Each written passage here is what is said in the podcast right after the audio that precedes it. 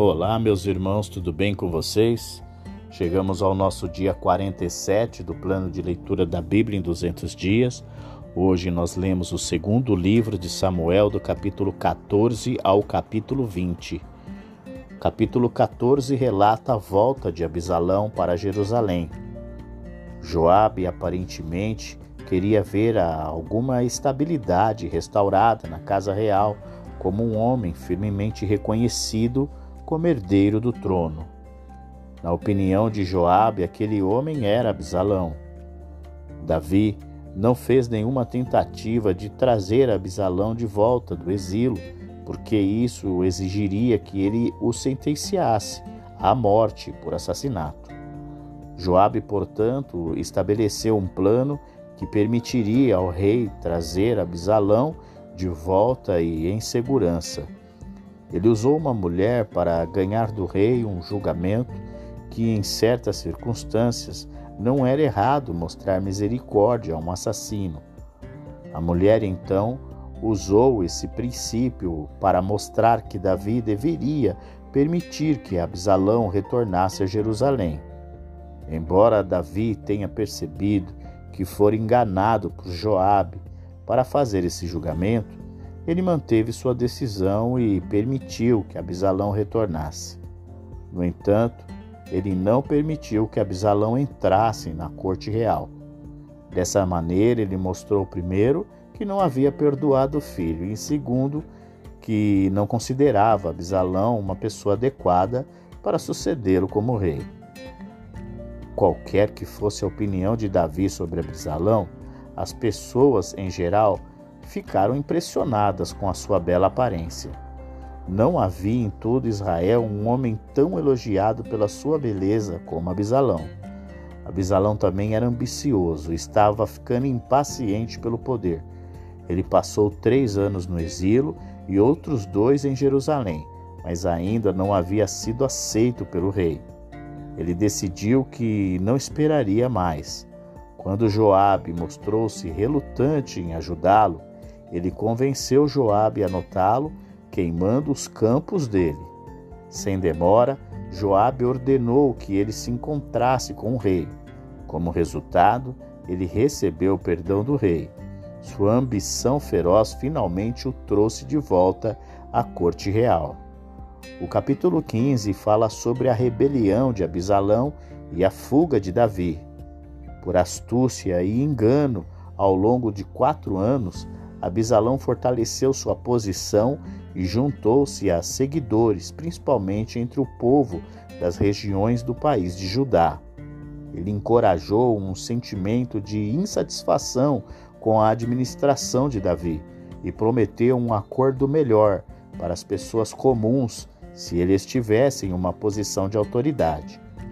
Claramente, Abisalão estava conspirando para tomar o trono. Parece que ele confiou no sucesso de sua rebelião, o apoio pessoal que ele havia construído entre o povo do país. Essa foi uma das razões pelas quais ele escolheu Hebron como lugar para se declarar rei.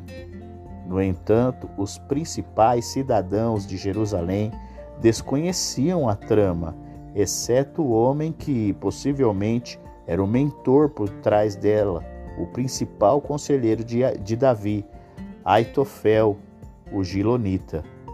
A rebelião pegou Davi de surpresa. Até então, o povo de Jerusalém ainda o apoiava, mas agora ele não podia ter certeza de quem era por ele e quem era contra ele. Sabendo que Abisalão iria a Jerusalém para reivindicar o trono, Davi não queria ficar preso na cidade. Ele também não queria causar aos cidadãos derramamento de sangue desnecessário. Ele, portanto, reuniu sua casa e tropas leais e fugiu. Os estrangeiros que moravam em Israel permaneceram leais a Davi, e as pessoas das aldeias próximas a Jerusalém lamentaram a sua partida. Zadok, Abiatar, Uzai voltaram para Jerusalém. Quando esses sacerdotes Abiatar e Zadok partiram para fugir com Davi, levando a arca com eles, Davi os enviou de volta com a arca a Jerusalém. Ao fazê-lo, ele expressou sua esperança de não deixar Jerusalém permanentemente. Ele também pretendia que Abiatar e Zadok, ficando em Jerusalém com a arca, pudessem se juntar ao leal conselheiro de Davi, Uzai, para formar um círculo de espiões no meio da corte de Abisalão. Os filhos dos sacerdotes deveriam ser os mensageiros para levar notícias a Davi. O capítulo 16 fala a respeito de Davi, que é enganado por Ziba e amaldiçoado por Simei. Quando Davi deixou Jerusalém, Ziba, a quem Davi havia designado para administrar a propriedade do neto de Saul, Mefibosete, aproveitou a oportunidade para ganhar o favor de Davi, trazendo comida, animais para ajudá-lo a escapar. Ziba então disse a Davi que Mefibosete era um traidor, que planejava tomar o trono para si. Como resultado, Davi tirou a propriedade de Mefibosete e deu a Ziba. Simei, outro parente de Saul, ficou satisfeito ao ver Davi humilhantemente afastado de seu trono e o amaldiçoou amargamente. Assim, acreditando que poderia ter sido o julgamento de Deus sobre a sua vida, Davi aceitou a humilhação. Enquanto isso, Abisalão tomou o poder em Jerusalém. Embora Davi tenha sido ajudado quando Uzai, seu amigo, entrou no grupo de conselheiros de Abisalão, Abisalão pediu conselhos a Etoifel, o que ele deveria fazer. Ele aconselhou Abisalão a ter relações com as concubinas de seu pai. Assim, ele tomou o grupo de esposas de seu pai para demonstrar a todos que ele agora era o rei. E então montaram uma tenda no terraço do palácio, e ali na frente de todos Abisalão teve relações com as concubinas de seu pai. Por seu tratamento vergonhoso com as mulheres do grupo de esposas de Davi, ele demonstrou total desprezo pelo seu pai. Tudo isso foi cuidadosamente planejado por Aitoifel, para que a revolta de Abisalão fosse bem sucedida e dessa forma não haveria a possibilidade de reconciliação entre Abisalão e Davi. O capítulo 17 fala a respeito de Uzai, onde ele confunde o conselho de guerra de Abisalão. Aitofel aconselhou Abisalão que ele precisava fazer apenas uma coisa para tornar seu trono seguro: matar Davi. Se ele fizesse isso rapidamente, sem guerra ou derramamento de sangue desnecessário, o povo logo estaria completamente atrás dele. Uzai, desejando ganhar tempo para Davi escapar e organizar suas tropas, desaconselhou uma operação tão arriscada, pois Davi era um soldado muito experiente. Então ele recomendou que todo o exército israelita fosse reunido e o próprio Abisalão os levasse à batalha. Por ser tão vaidoso quanto ambicioso, Abisalão gostou dessa ideia e aceitou o conselho de Uzai. Então Uzai contou aos sacerdotes Zadok e Abiatar o conselho que tinha dado a Abisalão e também o conselho que Aitofel havia dado. Assim, correndo o risco de suas vidas, os espiões de Davi o levaram a notícia do plano de Abisalão. Então Davi e seus homens começaram a atravessar o rio Jordão e ao nascer do dia todos já haviam passado. Aitofel voltou para sua cidade, colocou seus negócios em ordem e cometeu um suicídio. Sua conspiração levou Abisalão ao trono, e ele sabia que tudo estaria perdido se Abisalão seguisse o conselho de Uzai. Quando Abisalão passou o Jordão, Davi já havia chegado à cidade de Maanaim. Abisalão colocou Amasa no comando do seu exército, no lugar de Joabe, e acompanharam na terra, acamparam na terra de Gileade. Quando Davi chegou a Maanaim, encontrou-se com Sobe da cidade de Rabá, com Maquir da cidade de Lodebar e com Barzilai da cidade de Rogelim, em Gileade. Eles levaram vasilhas, camas e também alimentos para Davi e seus homens. Davi agora ganhara um tempo valioso para descansar os seus homens. obter provisões e planejar suas estratégias de guerra. O capítulo 18 relata a morte de Abisalão. Os líderes militares que Davi indicou sobre seus homens sugeriram que ele não fosse com suas tropas para a batalha, para que ele não fosse morto. Davi concordou, mas advertiu Joabe, Abisai e Itaí, dizendo por amor de, do nome dele, para que não tratasse mal o jovem Abisalão, não tratasse nem com violência e nem o matasse. Assim, todo o povo ouviu quando o rei deu a ordem a todos os capitães acerca de Abisalão. Os experientes líderes do exército de Davi sabiam melhor do que o inexperiente Abisalão como dirigir os combates nas difíceis condições da densa floresta. E então saiu, pois, os homens de Davi ao campo a encontrar-se com Israel, e deu-se-lhe a batalha no bosque de Efraim. As forças de Abisalão sofreram uma derrota esmagadora, e Abisalão deparou com alguns homens de Davi. Ele ia montado numa mula e entrando a mula debaixo de um grande carvalho, a sua cabeça ficou presa nos galhos. A mula continuou a correr e Abisalão ficou pendurado. Um dos homens de Davi viu Abisalão pendurado e avisou a Joabe. Joabe disse ao homem por que ele não havia matado Abisalão. Então ele respondeu que tinha ouvido as ordens que o rei Davi tinha ordenado para não matar Abisalão. Então Joabe pegou três lanças e as enterrou no peito de Abisalão enquanto ele ainda estava vivo, pendurado no carvalho. Dez soldados de Joabe acabaram de matá-lo.